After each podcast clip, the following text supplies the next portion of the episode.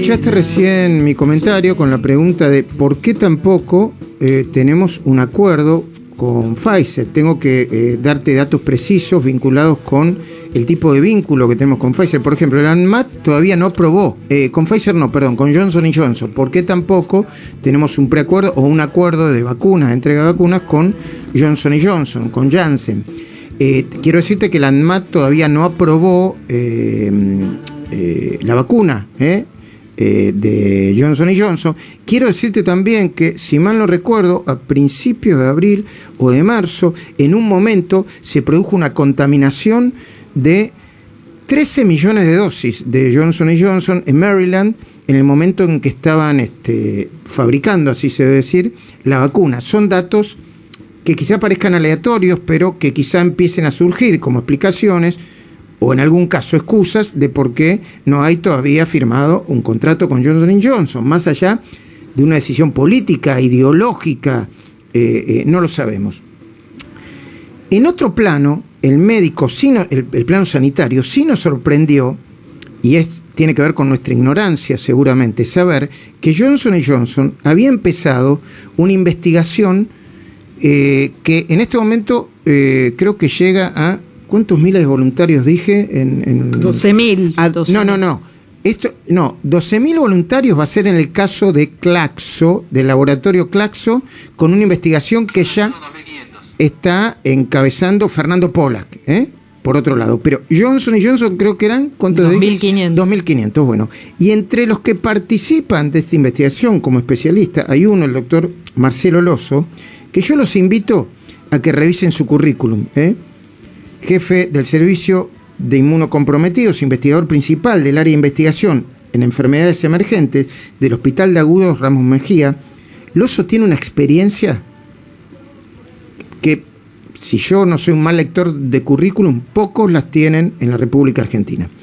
Eh, Marcelo Loso, buen día. Luis Majul, saluda. ¿Cómo va?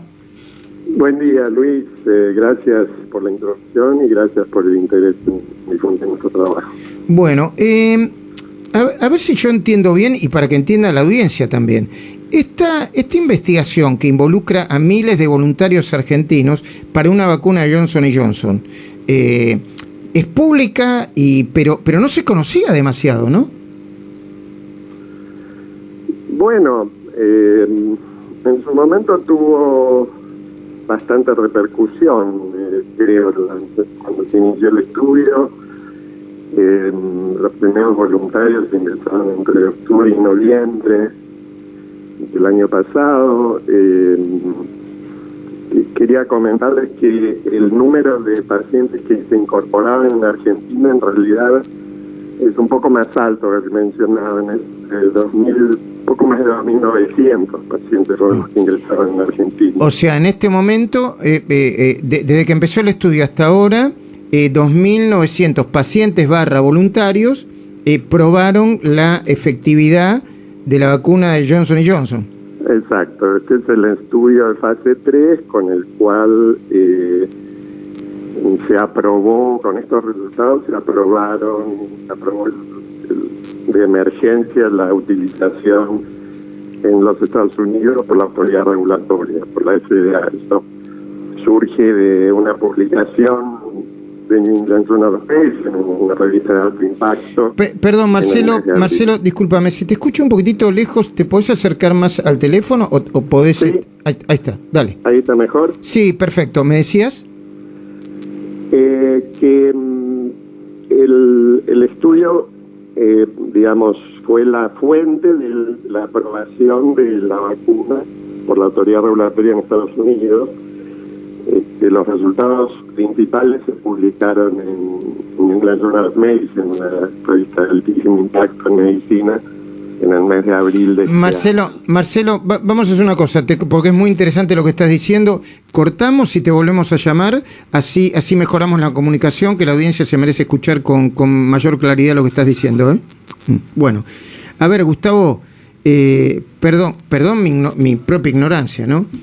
Eh, está diciendo Loso que hubo un estudio en Argentina que fue, no el único, pero una de las bases para probar finalmente la vacuna Johnson Johnson por parte de la autoridad de, regulatoria de los Estados Unidos. ¿Entiendo bien, Gustavo?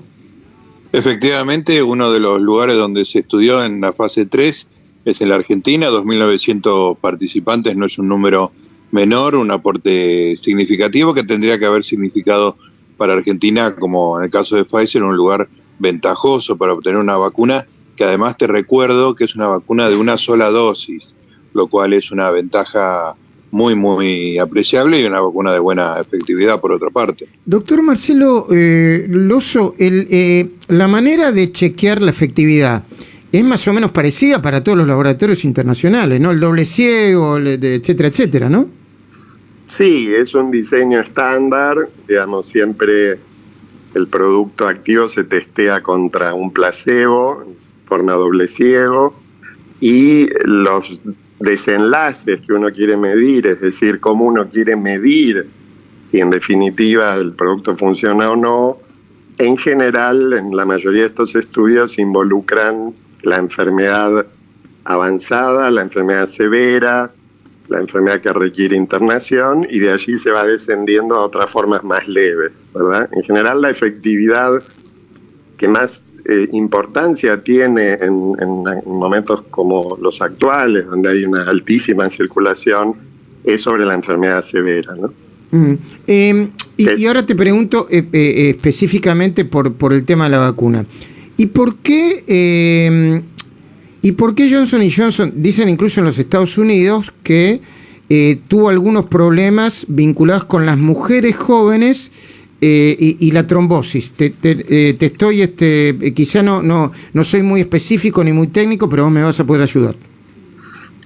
Sí, esto tuvo muchísima repercusión. se trata de un evento adverso muy infrecuente, muy inusual, que se ha observado eh, no solo con esta vacuna, la Johnson Johnson, sino también con la AstraZeneca. Sí, sí. Estas dos vacunas comparten el tipo de plataforma que utilizan, es decir, se utiliza para llevar el material genético del virus que va a producir la proteína contra la cual queremos que los anticuerpos de los pacientes actúen, el, el, el carrier, es decir, el transportador de ese material genético, es un virus, que es un adenovirus, que no se replica. En el caso de la vacuna de AstraZeneca tiene un origen eh, en primates, en, el que, en chimpancés en particular, en el caso de, la de Johnson Johnson es, es, de origen humano, y esta, esta plataforma la comparten, y como les decía, este es un evento extraordinariamente inusual, estamos hablando de una incidencia de uno en 100.000, uno en un millón. El tema es que es un evento serio que puede producirse, es una forma de trombosis muy agresiva que puede involucrar al sistema nervioso, eh, el abdomen, en fin, son cuadros muy severos. Se han visto asociados a estas dos vacunas eh, y, bueno, en su momento produjo una pausa en la administración de la vacuna en, Estados Unidos hasta que se aclarara un poco, luego se retomó. Lo que es importante que, que la gente comprenda es que estamos hablando de un evento extraordinariamente infrecuente y que es mucho más probable en el contexto actual de circulación viral eh, tener una trombosis por COVID-19, que la enfermedad puede producir trombosis severa, por la vacuna, mucho más que por la vacuna. que por la vacuna, o por otras causas, por ejemplo, la toma de anticonceptivos orales y bueno, mm. tantas otras causas que producen trombosis. Mira vos. Eh, Gustavo Noriega, te está escuchando el doctor Marcelo Loso, insistimos, jefe del Servicio de Inmunocomprometidos, investigador principal del área de investigación de enfermedades emergentes del Hospital de Agudos Ramos Mejía y que participó como investigador de un, de un estudio que involucró casi eh, eh, a través del laboratorio Johnson Johnson a 3.000 argentinos, 2.900 argentinos. Dale, Gus. Sí, doctor, buen día. Quería saber las características de la población que, se estudió en Argentina, grupos de edad, si tenían algún tipo de, comorbilidad o, algo eh, para estudiar particularmente. Eh, buen día, Gustavo. Sí, mm, digamos, el estudio incorporó, como la mayoría de estos ensayos de fase 3 fue incorporando al principio poblaciones más jóvenes y luego en la medida en que se fue demostrando la seguridad de la vacuna. No, no se olviden que el desarrollo de estos productos ha sido extraordinariamente rápido, ¿no? Entonces hoy, bueno, los estamos utilizando en, en cientos de miles de pacientes, pero hace pocos meses esta, esta realidad era otra y había que demostrar primero cuán seguros eran en diferentes grupos etarios. Entonces, primero se fueron incorporando personas más jóvenes, luego personas eh, de mayor edad y con comorbilidades también. De manera que en el estudio están representadas prácticamente todas las edades de adultos, por supuesto, mayores de 18 años y también pacientes con diferentes comorbilidades. El uso... Em, no, no tenés por qué saber esto, pero yo te lo pregunto igual. ¿Te puedo tutear, no, Marcelo? Sí, sí, por favor. Muchas gracias. Em, eh, Johnson Johnson todavía no fue aprobada por el ANMAT en la Argentina. Eh, ¿Sabés en qué países eh, está aprobada la vacuna Johnson Johnson y qué tipo de acuerdos se hicieron? No sé, algunos ejemplos en países de Latinoamérica o el resto de Europa o otros países del mundo. La verdad que no sigo el tema regulatorio, es un tema específico de, la empresa, es sé positivamente está aprobada en Estados Unidos eh, y por la EMEA, por la Comunidad Europea, no sé eh, en otros sitios, realmente no, no lo sigo. Eh, y, yo te puedo preguntar eh, si... No, no te voy a preguntar porque no es tu, tu No, no, no, no tiene que ver. Porque las consideraciones ideológicas o políticas o de geopolítica están lejos de eso. Eh, sí quiero preguntarte como epidemiólogo, ¿cómo estás viendo las políticas de, vacunatorias y, de la, y sanitarias en general? Si te puedo preguntar tu opinión general.